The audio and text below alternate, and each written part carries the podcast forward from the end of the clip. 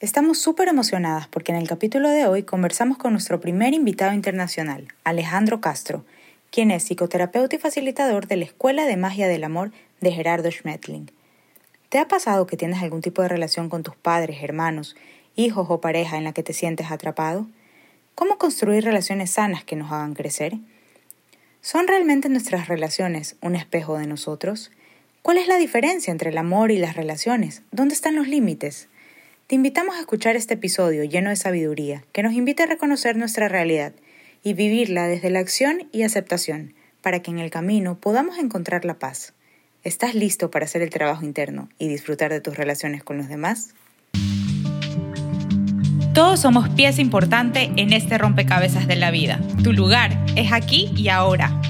Te invitamos a este espacio libre donde podrás reflexionar sobre tu historia desde una nueva perspectiva porque todas las historias tienen un propósito.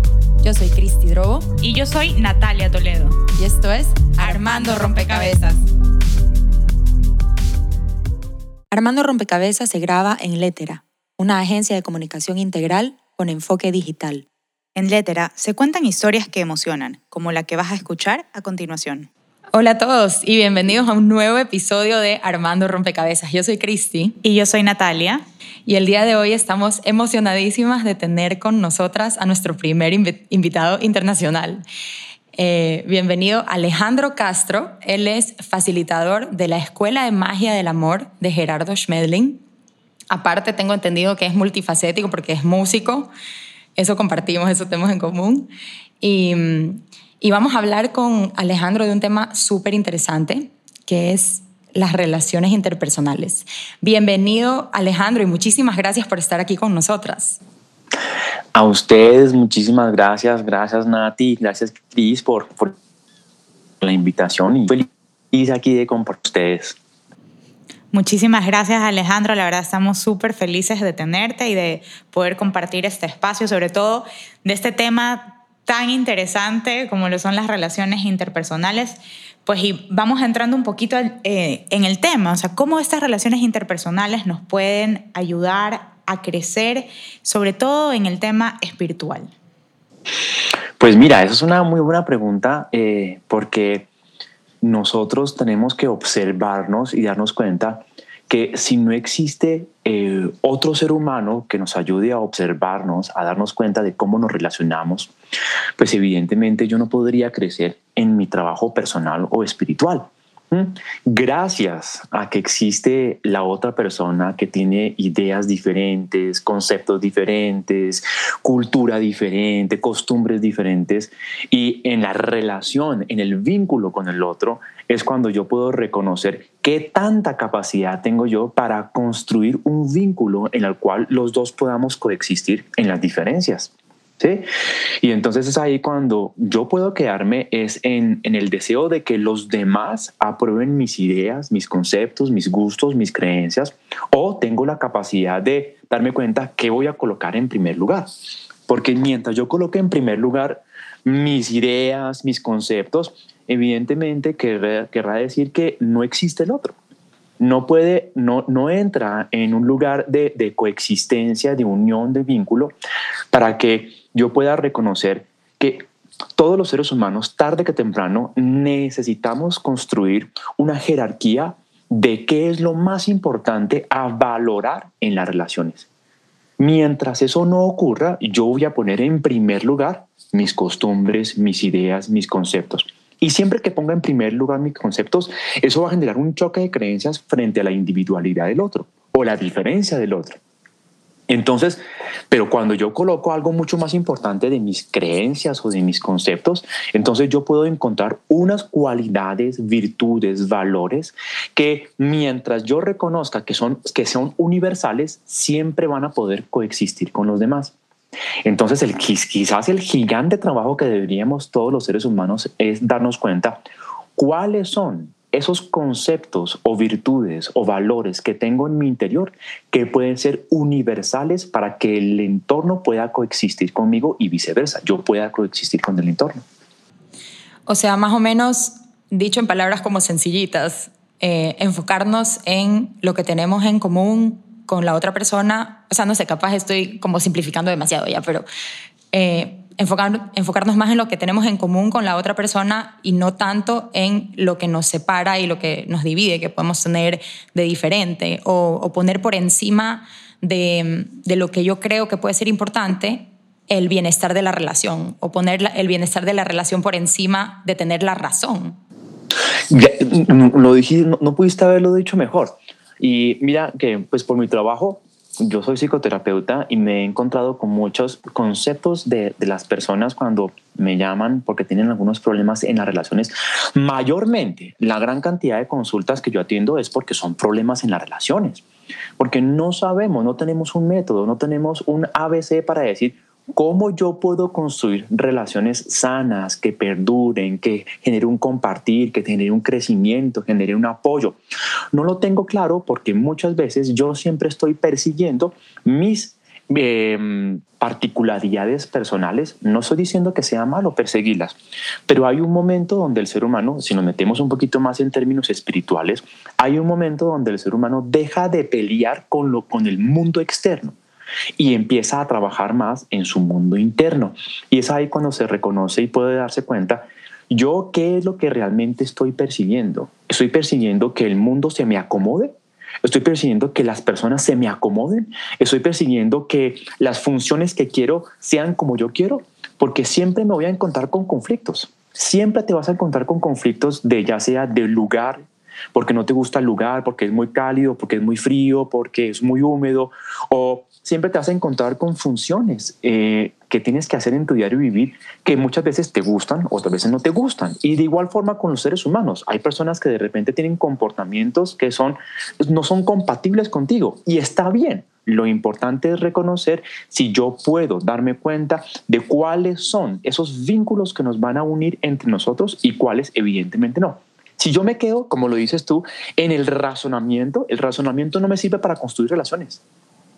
Lamentablemente, y quizás esto es un choque de creencias muy fuerte, porque si tú te quedas en la posición de que yo tengo la razón, te quedas con tu razón, pero se daña la relación. Fuerte. Sí, no, y, total, ¿no? Esa, esa, es la típica pelea que existe siempre de, de visiones y, y, un poco de ego también, de quién gana, como quién gana esa pelea, eh, en vez de llegar a estos acuerdos eh, y, ahí quisiera que me digas un poco, pues bueno, cómo, qué, qué pautas eh, nos das para manejar este tipo eh, de, de, desacuerdos cuando estamos entrando a esta, porque es normal, pasa todo el tiempo en las peleas. Yo también creo que las, en, las parejas, parejas y bueno, en, en, en todo tipo de relaciones, también estamos funcionando mucho como de espejo. O sea, vemos en nuestra pareja o en nuestros hijos o en nuestros padres muchas de las cosas que nos molestan de nosotros mismos. Y eso es lo que más problema nos causa. Pero no, a veces no es consciente, o sea, es, es un proceso llegar a, eso y decir, bueno, la verdad es que esto ha sido mío, no tuyo. Entonces, ¿qué, ¿qué consejo nos das para poder manejar esa situación? Chévere. Que mira que eh, mm, viene bien eh, eh, mandar a recoger un poco esta idea falsa, no tan clara, sobre las proyecciones. La proyección es un término eh, psicológico donde aquello que veo en el otro me está mostrando lo que yo tengo, pero mayormente no es tan así. Voy a poner un ejemplo porque muchas veces no tiende a comprenderse. Porque me he encontrado con personas que me dicen, Alejandro, eso que, que dice la, mm, la, psicología de que lo que me molesta del otro lo tengo yo, ¿Cómo es esto? Pues porque yo soy ordenado y si, me gusta, si a mí no me gustan las personas desordenadas, entonces yo soy desordenado. Pues yo no veo que sea desordenado. Y digo, no, no es tan así. Lo que sí me está mostrando es evidentemente que aquello que es diferente a mí, yo tengo una gran dificultad para aceptarlo. Wow, me encanta eso. Sí, entonces, ah, ah, ok, entonces de esa, misma nivel, de esa misma forma, pues ampliamos un poquito más la percepción. Pero claro, aquí es donde podemos reconocer y es que tenemos muy mal identificado lo que son las relaciones y lo que es el amor, porque parece que lo mezclamos y a veces nos, nos enredamos. Y cuando yo tengo muy claro los conceptos y los puedo aplicar, entonces me doy cuenta que puedo obtener un resultado muy chévere. Entonces, vean esto, y siempre lo digo, simplemente como para acabar. Eh, el amor es universal si lo entendemos como la capacidad de aceptar, respetar y valorar a todos, ¿cierto? En ese mismo nivel, yo puedo decir que yo puedo amar a un reptil, a una rata, a un narcotraficante, a un asesino, a un violador, porque si lo entendemos como la capacidad de aceptar, valorar y respetar, yo podría hacerlo con cualquier ser del universo. Pero está claro que yo no puedo convivir con una rata. Yo no puedo convivir con un cocodrilo. Yo no puedo convivir con un asesino. Entonces ahí es cuando empezamos a entender muy mal las relaciones, porque decimos que el amor lo puede todo. Claro, el amor lo puede todo si lo entiendo como la capacidad de aceptar, pero no puedes convivir con un cocodrilo. Exacto. Entonces, ahí es cuando tú tienes que darte cuenta de cuáles son las compatibilidades y necesitas poner indicadores claros, tangibles, medibles y no quedarte en la imaginación a la hora de construir relaciones. Si tú te encuentras con un cocodrilo hermoso y te enamoras del cocodrilo y te lo llevas a tu casa, ¿quién es el necio? Yo, o sea, uno que se llevó el cocodrilo para que te coma en la noche, o sea, no hay más. Y, y, Alejandro, eso, eso que hablas de indicadores se podría también traducir en límites, como cuáles son mis límites. Chévere, entonces otro, otro parámetro que yo estoy tratando de mandar a recoger y es el parámetro de los límites. Entonces, eh, ¿por qué? Porque en Escuela de Magia del Amor, eh, de alguna forma, lo ampliamos en una forma mucho más bonita. Y es esto. A ver. No, es, no es necesario limitar a los demás pero sí delimitar a los demás, que es una cosa muy diferente. Entonces, porque muchas veces cuando yo limito al otro, yo estoy irrespetando al otro. Entonces, coloco el mismo ejemplo del cocodrilo. Si tú estás conviviendo con el cocodrilo, tú tienes que ponerle límites al cocodrilo, ¿cierto? Tienes que meterlo en una jaula porque o si no, el cocodrilo te va a comer. Ahí, ¿quién es el necio? Porque ahora yo estoy tratando de que él conviva conmigo, pero necesito poner límites. ¿Sí? Cuando yo ya tengo claro que lo que más bien para respetar al otro yo hago es unas delimitaciones, entonces ahí en vez de enjaular al cocodrilo, yo me retiro del cocodrilo. Que es diferente poner límites que delimitar. Cuando yo reconozco que hay personas, seres humanos, animales que son incompatibles conmigo, yo tengo que darme cuenta que yo estoy en un lugar en que no soy compatible con ese entorno. Entonces yo me retiro para que ese entorno pueda coexistir bajo su forma de vivir. ¿Sí? Pero si yo me quedo en ese entorno, yo tengo que tener claro que voy a sentirme agredido porque mis cultura, mi religión, mis conceptos, mis creencias son totalmente incompatibles. Entonces yo tendré que acomodarme a la forma de coexistencia de ese grupo. O si no, voy a, voy a generar pelea. Me encanta esto que, esto, esto que estás diciendo de, y, y es como otra forma, eh, me, me parece mucho más clara de verlo y de saber cuándo soy yo quien tengo que, que, que, tomar una decisión de cierta forma cuando estoy en una relación que probablemente también a veces las llamamos como relaciones tóxicas. Sí, sí, sí, totalmente.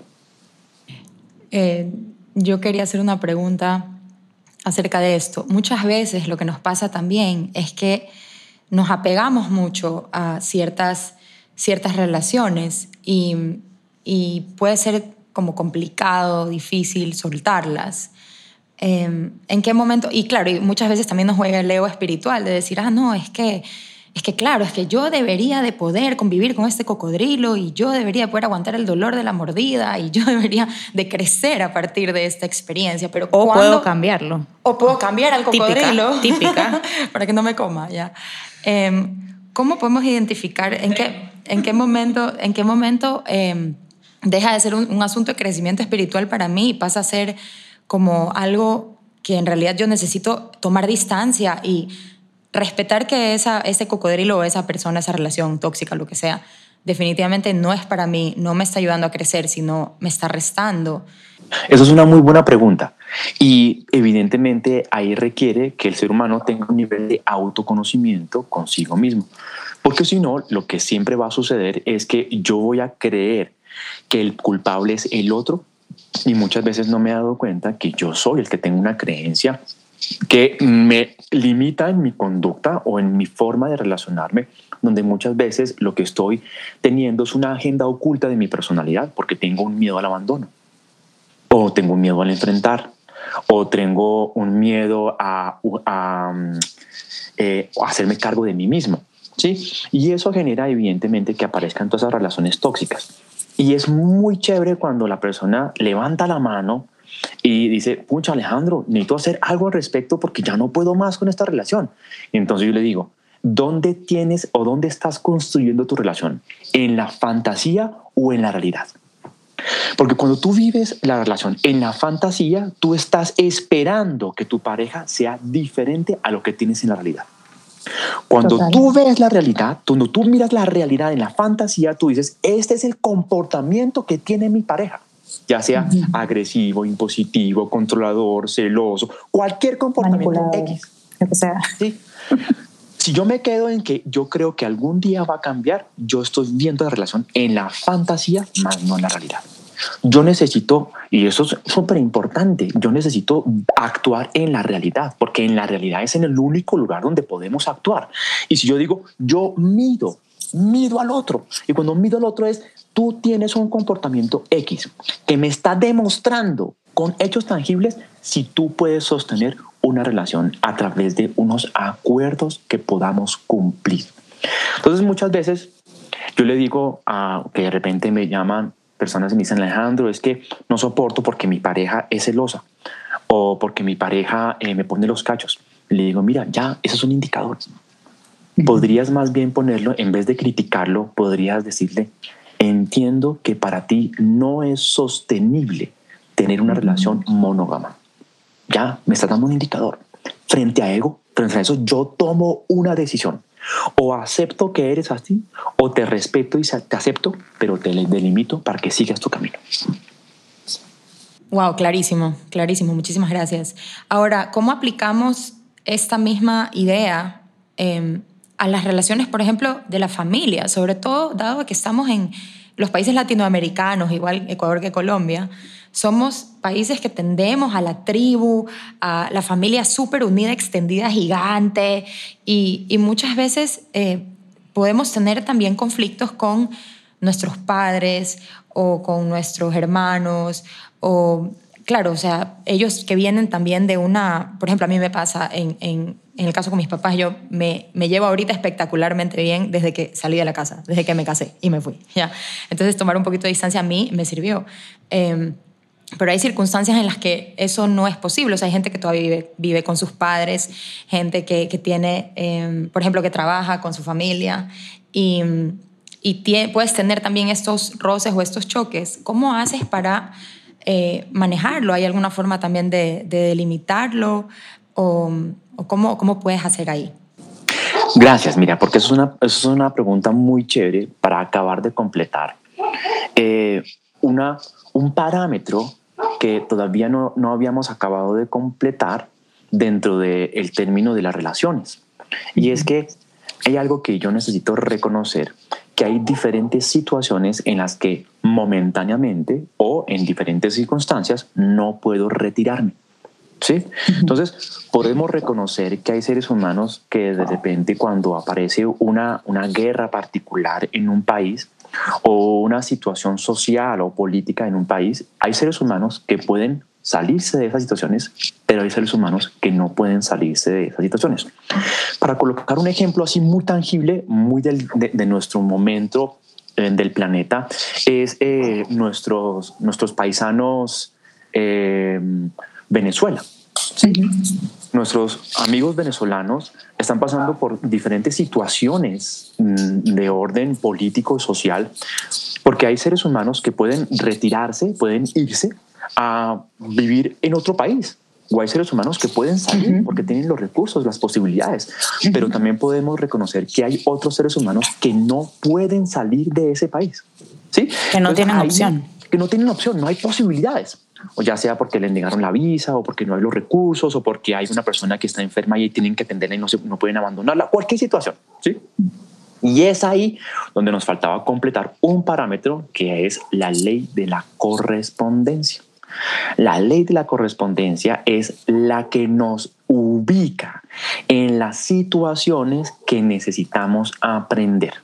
¿Sí? Todos los seres humanos estamos en diferentes situaciones que muchas veces no podemos retirarnos o no podemos huir, ya sea uno en particular es tu propio cuerpo. Podrías incluso pues tomar acción y acabar con tu cuerpo, pero de alguna forma creo que esa no sería la, mejor posibilidad. ¿Cierto? Entonces, si de repente te eh, naciste con una nariz particular, una oreja diferente, el pelo de una forma diferente, la altura o lo que sea, eso está hablando de una correspondencia muy particular para ti. Y tienes dos opciones, o pelear, sufrir y llorar porque no tienes el cuerpo que desearías tener, o empiezas a valorarlo, aceptarlo y agradecer lo que te está enseñando. ¿Sí? En ese mismo nivel, todos los seres humanos nos vamos a encontrar con diferentes situaciones que no podemos huir, no podemos escapar. Familias que de repente eh, por la pandemia se encontraron en un lugar y no, pudo, no hubo posibilidad de, irse. Eh, relaciones de pareja que de repente no hay posibilidad porque la pandemia los enclaustró y no pueden retirarse porque estaban a punto de agarrarse de los pelos. O eh, en general un país entero donde de repente no hay posibilidad de huir. Y eso me está hablando claramente cuando no tengo capacidad de acción para retirarme de ese lugar que tengo un aprendizaje muy particular en esa situación. Me, gustó eso que dijiste, cuando no tengo capacidad de acción. O sea, ese es como mi, mi indicador para saber si es que esta es una situación en que me está correspondiendo y que tengo que, que, que surfearla. Sí, que tengo que aprender de ella. Exacto. O si es una situación en la que definitivamente sí puedo tomar la decisión de, de, poner, de hacer estas delimitaciones, como tú las llamabas, ¿no? Exactamente. Entonces, pongo ejemplos.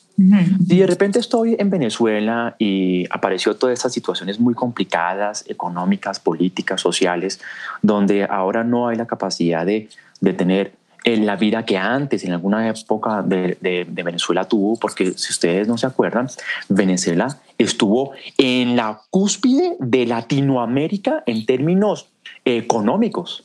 Era una potencia mundial eh, pues, a nivel latinoamericano gigante, unos recursos impresionantes. Siempre estuvo en la, en la cúspide. Y qué curioso, hoy hoy está casi que en la, la parte más baja. Porque de alguna forma eso hace parte de los aprendizajes de los seres humanos. Y es que de alguna forma necesitamos el opuesto para valorar aquello que no valoraba en un momento de alguna época, en un momento, cuando no valoré toda esa bonanza económica que tenía ese país y quizás los habitantes o, el pueblo venezolano no aprovechó esas circunstancias de forma positiva, y se empezó a derrochar todos los recursos que tenía, entonces aparece lo opuesto, porque hay otra ley por encima de la ley de la correspondencia que se llama la ley de la evolución. Y la ley de evolución sencillamente lo que quiere es ayudarte a que te des cuenta de la sabiduría que tienes en tu interior para aprovechar y valorar todo lo que la vida te da. Ejemplo, tu salud. Tú puedes tener una excelente salud, pero de repente te, te dedicas a consumir alcohol o cigarrillo y el opuesto con el pasar del tiempo te va a ayudar a verificar que no tuviste la sabiduría para valorarla y aprovecharla. Impresionante, sí. Y, y, y en eso que tú decías, a mí me, me, lleva como a esta reflexión que, que con Cristi siempre conversamos, ¿no? El tema de que a veces estas situaciones polarizadas, eh, porque son polarizadas, o sea, de repente estamos como en una esquina y luego nos vamos a la otra, lo que nos están mostrando, o, ayúdame a, a ver si, si, lo que estoy diciendo es correcto, nos ayudan como un poco a tratar de integrar, o sea, que la sabiduría está como en esa integración donde, donde podamos valorar y, y realmente como integrar ese aprendizaje de esas dos polaridades, porque al final esas dos polaridades conviven para mostrarnos qué somos realmente o dónde está la sabiduría de esa situación. Totalmente, o sea, mira que eh, intuitivamente eh, diste una, una explicación muy chévere porque la sabiduría está en la conciliación de los opuestos. Exacto. Voy a poner un ejemplo. Me encanta, me encanta. Para apoyarte, apoyarte en lo que acabas de decir. Cuando una persona se encuentra en una situación particular de aprendizaje porque de repente quiere tener una relación de pareja estable y no la quiere y no la puede lograr, porque de repente las personas que aparecen solamente están pequeños momentos de, de tiempo o de repente le parece que la relación solamente dura dos, tres, cuatro meses y de repente se van. De alguna forma ella está en su deseo de que la relación tenga una un nivel de duración para toda la vida, lo que sea. Ese es mi paradigma. Pero evidentemente mi deseo también me va a poner en el otro puesto y es estar solo. Entonces, el opuesto de la vivencia de esta persona es que en algún momento se siente solo y abandonado o abandonada y en algún momento se siente acompañada, pero ese acompañamiento en ninguno de los dos opuestos se está aprovechando. Se está huyendo o se está luchando huyo de estar solo y lucho para que por fin esté en una pareja estable. Pero la conciliación de los opuestos quiere decir que cuando tengo mi punto neutro de sabiduría es que ahora dejo de pelear por los opuestos. Quiere decir que en el momento donde esté solo puedo aprovechar mi individualidad y estar conmigo mismo.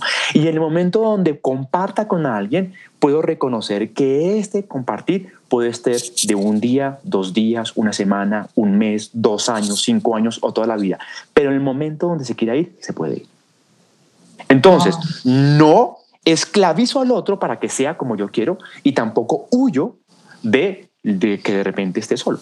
En ese momento se aprovechan los dos opuestos. Claro, es como de cierta forma puedo lograr estar en cualquiera de las dos situaciones en calma, como sin, sin que se me genere esta ansiedad o de, querer salir o de querer irme al otro lugar, que muchas veces las situaciones eh, sí, sí nos ponen como seres humanos en, en, esa sensación de querer como correr.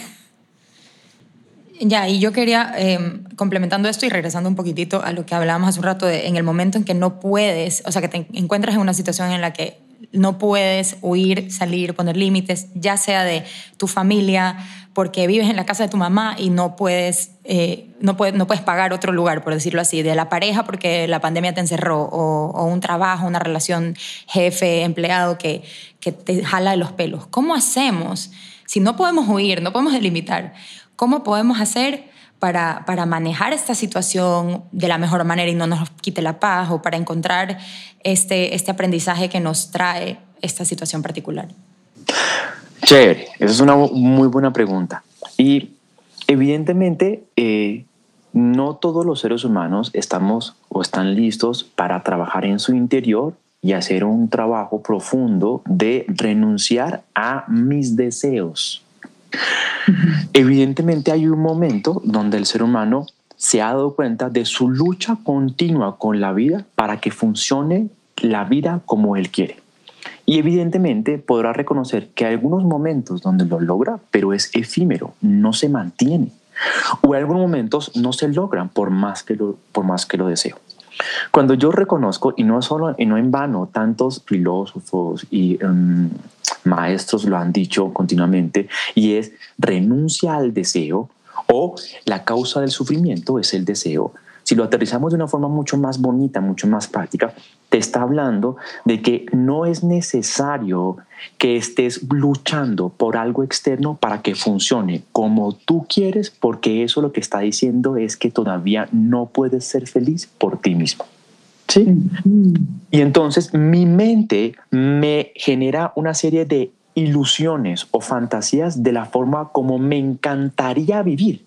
Y entonces yo me visualizo en un apartamento solo, amoblado y feliz. Pero no me doy cuenta que es ahí el grandísimo problema de la mente. Porque mi mente lo que hace es escapar de la realidad para ponerme a soñar.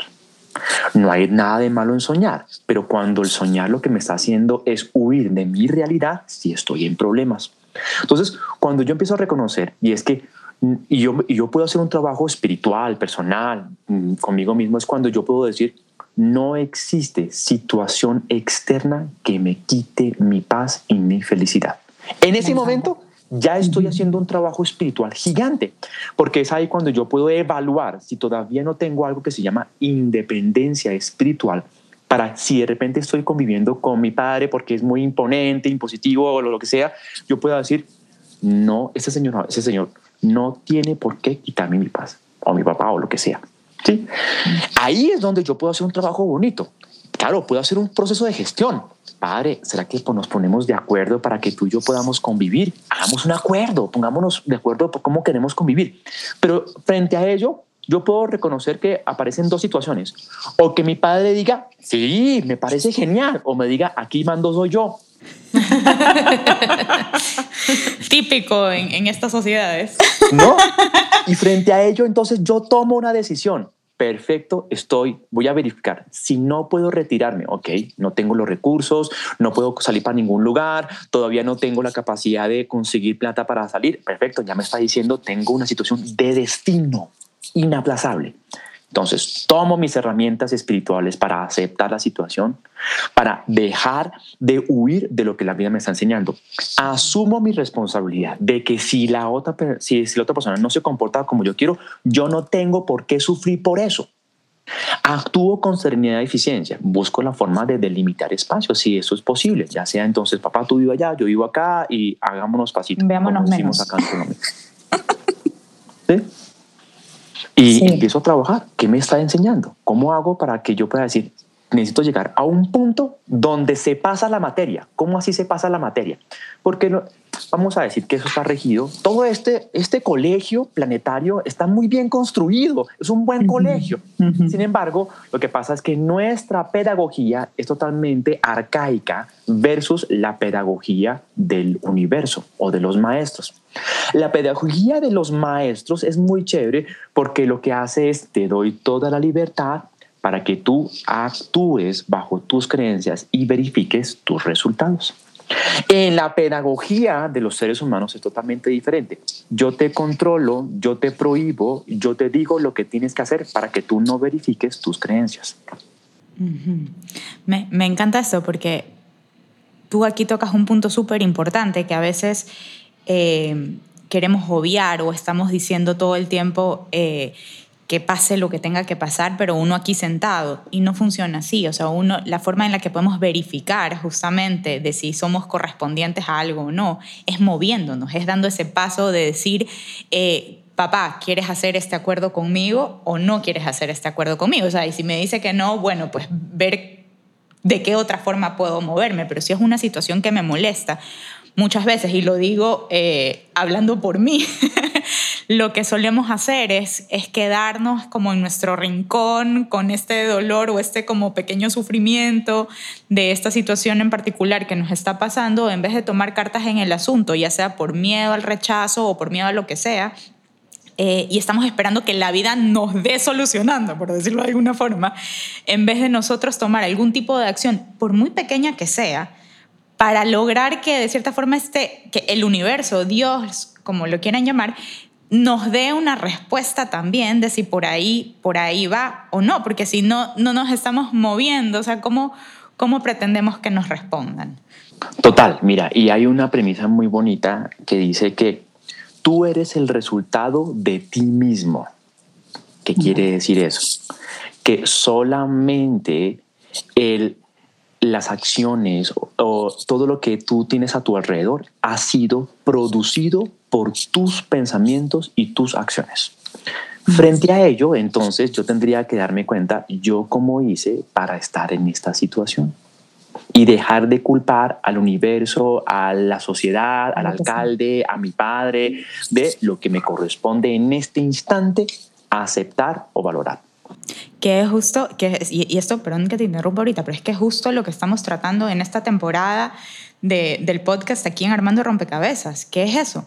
Es cómo nos hacemos como responsables de este poder, porque este poder es nuestro, no está en los demás, no está en las circunstancias, está en nosotros. Somos... Eh, como, como creadores que somos, exacto, como creadores que somos. Es más, eh, mira, eh, sí, qué pena te interrumpo. Complementando eso que acabas de decir. Eh, y eso es que está, interesantísimo, está interesantísimo. una lobotomía para el cerebro, más o menos, o una explosión para la cabeza, es cuando les digo a las personas, mira, deja de pedirle a Dios o a la suerte o al universo que te dé algo, porque Dios no te ha dado nada Y dice, pero ¿cómo así que no me ha dado nada? no, no te ha dado nada. Sencillamente porque está esperando a que ya te dio lo que tenía que darte y te entregó en tu interior todas las virtudes, todos los valores que están esperando a que tú los reconozcas en tu interior y hagas algo con ellos. ¿Sí? Frente a ello, entonces lo que tendría que reconocer es qué es lo que tengo en mi interior para hacerme cargo de mi vida, para dejar de pedirle a Dios que me solucione algo que me corresponde hacer a mí. ¿Sí? Entonces, si tengo problemas en las relaciones, pregúntate, ¿qué es lo que vas a desarrollar en tu interior para resolverlas? Si tienes problemas económicos, ¿qué vas a hacer en tu interior para resolverlo lo que está afuera? ¿Sí? De esa misma forma, entonces, lo que tengo que preguntarme es, ¿cómo estoy? ¿Cómo son mis actos? ¿Cómo es mi mente? ¿Qué es lo que está en mi interior? Porque lo que está en mi interior es el resultado de lo que está en el exterior. Totalmente de acuerdo, es que eso es lo que hablamos con Cristi siempre. Bueno, y hablando de, acuerdos, ¿no? y volviendo un poquito al tema, porque nos fuimos ya, nos elevamos y nos fuimos a, a, a, la estratosfera. Increíble, eso ha estado maravilloso. Sí, sí, sí. Eh, volviendo un poquito al tema concreto de, de las relaciones de pareja, no, perdón, de las relaciones interpersonales en general, o sea, no, no solamente de pareja, de la familia, del trabajo, todas las relaciones. ¿Nos podrías ayudar con... Eh, unos pequeños, porque claro, o sea, la idea es que tú puedas estar perfectamente en paz en cualquier circunstancia, pero sabemos que eso eh, es un proceso y un camino largo al que todos estamos llamados a recorrer, pero todavía no es que estamos ahí, entonces hasta, hasta mientras, digamos, mientras vamos en ese camino, eh, nos puedes ayudar con unos tips o unas herramientas para buscar estos acuerdos que nos puedan ayudar a poder convivir dentro de todas estas relaciones sin perder nuestra paz o manteniendo como la armonía hasta que lleguemos a ser maestros zen. Perfecto, sí, chévere. Entonces, mira, que sí es importante reconocer en qué momento puedo evaluar que claramente no soy compatible para construir una relación con otro ser humano. A largo plazo, vamos a decir que se llaman las relaciones de integración. Y las relaciones de integración quiere decir que necesitamos una convivencia mayormente eh, mm, larga porque vamos a compartir cosas en común. ¿sí? Y que de alguna forma yo necesito reconocer cuáles son las compatibilidades que nos pueden ayudar a que podamos construir algo y cuáles son las incompatibilidades que nos están demostrando que ya no podemos construir algo. Siempre he dicho, y muchas veces, si no nos damos cuenta, nosotros pasamos muy por alto la herramienta del acuerdo. Ya de por sí el acuerdo es, es, el, es el que nos ayuda a medir muy tangiblemente si yo puedo construir con otro ser humano. Cuando yo me siento con otro ser humano, digo, ok, vamos a construir una sociedad, una relación, eh, una convivencia, un paseo, lo que sea. Yo necesito primero encontrar un propósito. Entonces el primero es, ¿para qué nos vamos a unir? Ese es el primero. Y ojalá, evidentemente, hay dos formas de unirnos. Una forma es de unirnos a través de buscar algo externo y lo otro es a, es a trabajar algo interno. Que vamos a decir que mientras yo esté más pendiente de lo, de lo que está en, en mi interno, se complementa lo externo, pero cuando estoy más bien en lo externo, muchas veces lo que yo tengo un vacío es en el externo. ¿Cómo así? Quiere decir entonces que cuando, yo no, cuando nos unimos para crecer en nuestro interior, para apoyarnos, para compartir lo que cada uno tiene en su interior, para el otro estamos sumando. ¿Sí? Pero cuando yo estoy queriendo construir una relación para que el otro me dé algo que yo no he construido en mi interior, estoy restando, ya no estoy. Y eso genera que, evidentemente, una persona está ya sea dando y la otra son, son está recibiendo y esa relación siempre va a estar desequilibrada y tarde que temprano la relación tiende a acabarse, porque el desequilibrio, y hay otra ley que se llama la ley de la armonía, y es que hay que cuidar ese equilibrio entre el dar y recibir para que la relación funcione, porque una relación no va a funcionar cuando una sola persona solamente da o solamente una persona solamente quiere recibir. ¿Sí? Cuando tenemos ese en, en, las, en esos eh, parámetros de las relaciones donde decimos, ok, ¿qué nos va, qué, ¿qué, ¿cuál es el propósito? Ah, que sea el compartir, que sea el crecer, que sea apoyarnos. Entonces quiere decir que estamos construyendo valores espirituales en la reunión de la relación. Y ya el resto sencillamente es la tonería y pintura, como decimos. Y es que los acuerdos de ahí para abajo ya son muy fáciles, porque siempre va a estar en primer lugar qué nos va a unir. Entonces pongo ejemplos. Si a ti te gusta comer sushi y a mí me gusta comer pizza, y entonces siempre empezamos a tener problemas a ver con cuál elegimos todos los viernes para salir a comer, evidentemente yo estoy eligiendo mis gustos personales frente a lo que nos une. ¿Cierto? Pero si tenemos claro que el hecho de ir a comer es para compartir y no para saciar mis gustos personales, evidentemente que no pasaría cualquier, no, no, no, importaría cualquier restaurante elijamos. Y entonces sencillamente cogemos una moneda y la tiramos al aire. ¿Por qué? Porque en cualquier lugar se cumple el propósito, estar juntos. Pero si empiezo a estar en primer lugar mis mm, gustos personales, evidentemente yo quiero es saciar algo externo con algo interno que no he podido llenar. Y entonces creo que la comida me va a llenar cuando no me doy cuenta que continuamente estoy buscando algo afuera que me llene, cuando no he reconocido que yo soy el que mismo, que me lleno interiormente para compartir en el exterior. Me encanta, me encanta Alejandro y creo que nos vamos a quedar con esa frase porque la verdad toda esta conversación ha estado maravillosa, creo que el tiempo se nos ha quedado cortísimo, nos quedan algunas preguntas, sí, se fue volando y espero que que, podamos conversar en, una próxima ocasión y podemos entrar ya a temas como más puntuales eh, de cada uno de los temas que hemos tocado hoy, pero la verdad creo que Cristi y yo, o sea, en estos 40 minutos hemos crecido ya. Y, esperamos que, bueno, pues lo mismo le pase a todos los que nos están escuchando, porque es que me encanta todo, todo lo que hemos conversado aquí, todo lo que nos has dicho, va un poco con el propósito pues, de, este podcast, que es justamente eso, armar rompecabezas y que empecemos por armar el nuestro, el de nuestra vida, el de, el de nosotros como, como la persona que, que, somos, para luego poder seguir armando el, el rompecabezas universal del que somos todos parte. Entonces, bueno, pues agradecerte realmente. Solamente como para cerrar un poco lo que acabas de decir, estoy totalmente de acuerdo de que la vida es como un rompecabezas donde continuamente estamos encontrando la ficha que nos faltaba poner. Y vamos así creciendo, ¿no? En últimas, los seres humanos vamos creciendo donde de repente tenemos una situación que nos limita porque tenemos algún problema particular y es que todavía no hemos resuelto cuál es el rompecabezas que es la virtud o la verdad que al ponerla resuelve ese tema particular. Wow. Me encanta. Increíble. Gracias por complementar eso. Sí, millón gracias, millón gracias Alejandro por acompañarnos y por compartir con nosotras. Definitivamente, si tú estás dispuesto, te vamos a, a, querer contactar en otra ocasión para, para continuar esta conversación, tal vez enfocada en, en, en algún tema más particular, porque siento que, claro, el tema, el, perdón, el tiempo se nos quedó un poco corto, eh, porque el tema era bastante amplio pero igual agradecerte un montón porque sí, es verdad que yo he tomado apuntes, así que sí, eh, ha estado muy, muy interesante. Así que muchísimas gracias por tu tiempo. Sí, muchísimas gracias Alejandro. Un gustazo tenerte aquí. A ustedes por, por su sonrisa, por su compartir bonito y yo feliz de cada vez que me inviten a compartir con ustedes. Deli. Listo. Increíble. Muchísimas gracias a todos ustedes por escucharnos. Esperamos que hayan disfrutado de esta conversación tanto como nosotras.